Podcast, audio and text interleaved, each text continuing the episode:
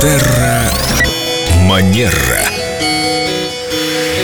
Доброе утро, Виктория. Здравствуйте, Виктория. Доброе утро. С нами Виктория Катева-Костолева, наш специалист по этикету. И сегодня у нас такой, как я понял, будет плач по all-inclusive, по шведским столам, по всяким курортным отелям, где можно подойти к стойке в столовой и набрать столько, сколько душеньки угодно. И приехать плюс 2 килограмма из отпуска.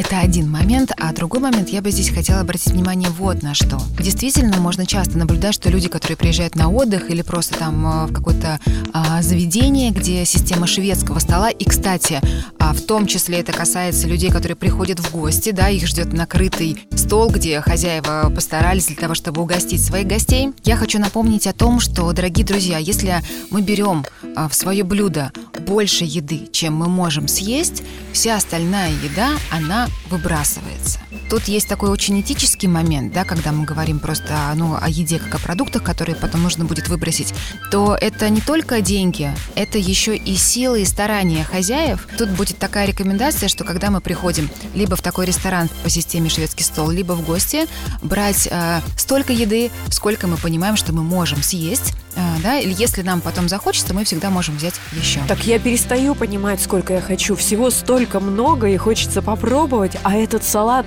такой с виду вкусный. Так, замечательно. В общем, призналась во всех своих грехах. Лен, ты просто помни про плюс 2 килограмма, это тебя остановит.